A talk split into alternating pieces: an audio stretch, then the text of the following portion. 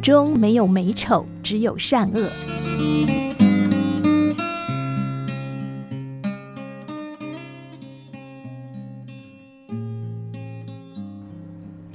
在从纽约到波士顿的火车上，我发现我邻座的老人家是位盲人，我的博士论文指导教授也是位盲人，因此我跟盲人聊起天来一点困难也没有。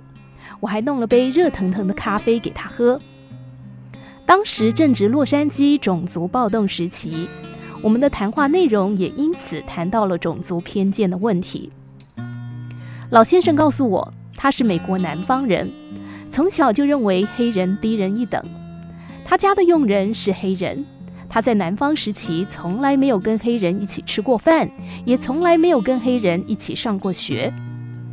到了北方念书，有次被同学指定要办餐会，他居然在邀请函上注明“我们保留拒绝任何人的权利”。在南方，这句话就是“我们不欢迎黑人”的意思。当时全班一片哗然。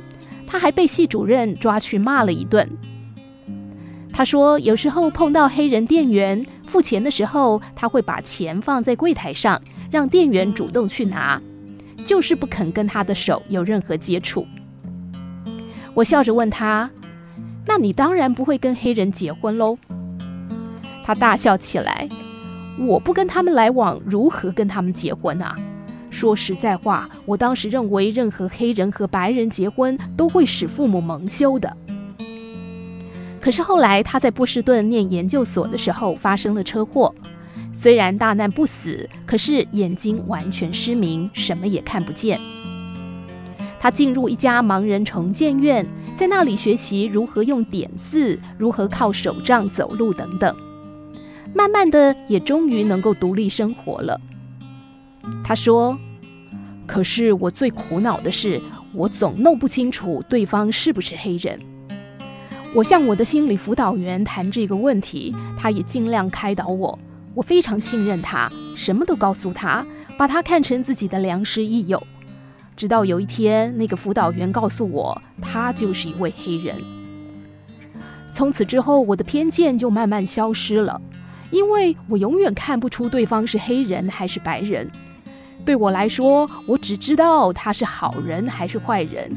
至于肤色，对我已经毫无意义了。当车子快到波士顿，老先生说：“我失去视力，也失去了偏见，这是多么幸福的事啊！”在月台上，老先生的太太已经在等他，两人亲切地拥抱。我赫然发现，原来他的太太是一位满头银发的黑人。这时候我才明白，虽然自己视力良好，但是偏见犹在，这是多么不幸的事啊！这让我想起读过的一本书《小王子》，书中狐狸告诉小王子的秘密是：最有价值的事物不是眼睛能够看到的事物，你必须要用你的心去感受。